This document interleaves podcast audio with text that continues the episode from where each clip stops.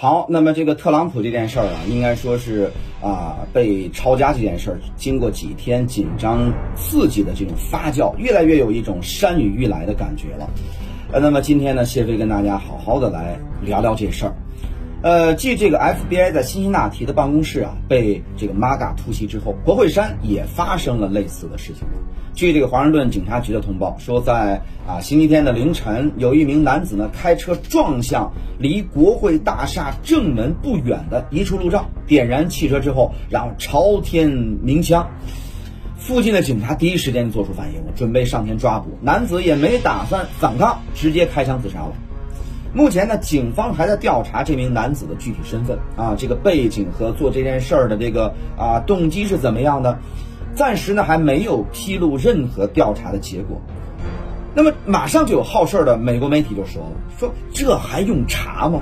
肯定是特朗普的支持者呀，用这种方式啊，向去年一月六号的这个国会山骚乱事件啊致敬。他们列举了过去几年国会大厦被人驾车冲撞的事件，说那些案件里边的这个司机啊，都患有一点这个精神疾病。大家可以琢磨一下这话的言外之意。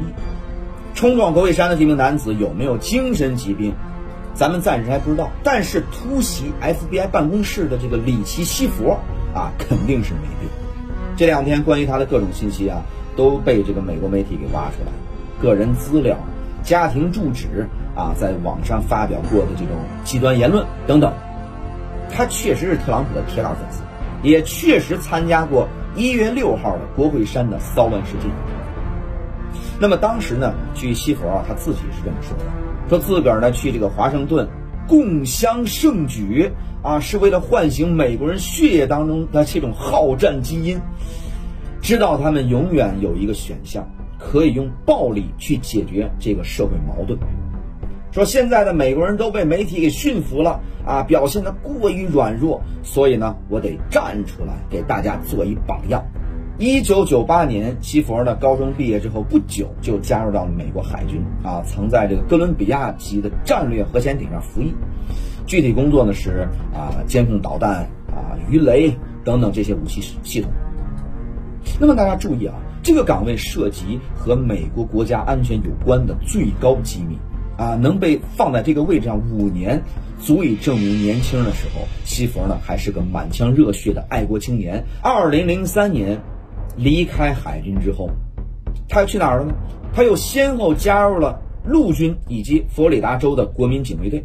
还被部署到这个伊拉克打过一年仗，到了二零一一年啊，他才正式退役，日子呢就过得不怎么样了。据熟悉他的人说，西佛呢常年做着一份电工的工作啊，住在破旧的公寓楼里，经常呢是被迫搬家，还留下过不少和执法部门啊打交道的记录。那么这个人的经历啊，应该说很有代表性啊。国会山骚乱事件里边。有很多像西佛这样的退伍老兵，其中呢有一个，呃，我记得叫什么阿什利·巴比特，啊，被这个国会的特工当场给击毙了。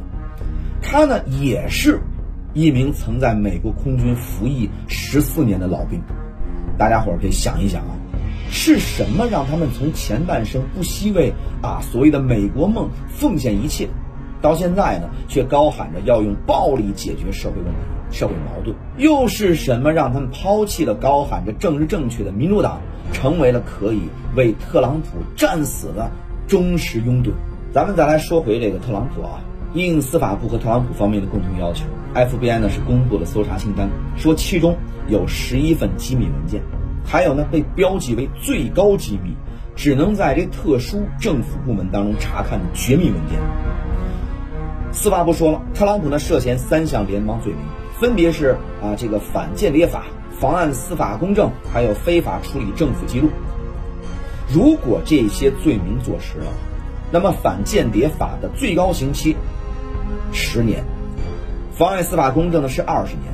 那特朗普你就等着吃牢饭吧。特朗普最终会不会被定罪？咱们现在说实话，咱不预测啊。他那边正忙着拖奥巴马下水呢。说你们民主党的总统也干过这事儿，凭什么只查我呀？咱们单说啊，如果给特朗普定罪会怎么样？首先，你民主党准备安一什么罪名？这个很重要。很多美国媒体都分析说了，说用这个反间谍法吧，这个最简单最方便。按照反间谍法的规定，只要一个人的行为威胁到了美国的国家安全，或者帮助到了美国的敌人吧，那就可以定这个间谍罪，扔进大牢。咱们有些人呢非常推崇美国的法律体系啊，说美国呢是这个法律至上。但是像这种反间谍法，还有最经典的爱国者法案，那都属于口袋法呀，是美国政府专门用来打压政敌、限制公民言论自由的。民主党要给特朗普定间谍罪，当然不是不行啊，毕竟这个关键证据你们已经拿到了。那么定罪之后呢？堂堂美国前总统，居然是一间谍，哪个国家间谍呀？你美国在全世界的脸面还要不要了？美国现在的国际信誉已经接近破产了。民主党真敢清算前总统，可就坐实了特朗普是说美国是第三世界国家这个评价啊。另外，特朗普现在还是共和党的绝对领袖，无人能出其右。你民主党说我共和党的领导人是间谍，两党之间的斗争不更是刺刀见红吗？再加上已经闹出几条人命了。明显连特朗普都已经控制不住这个 MAGA 团队了，民主党怎么去做这个判断？说给特朗普定罪，不会真的引发更大规模的骚乱，甚至是美国内战呢？啊，咱们再退一步说啊，民主党给特朗普定罪，目的说是让他无法参加2024年总统大选，他们能做到吗？哎，有人可能觉得奇怪，说你都坐牢了，还能参选美国总统吗？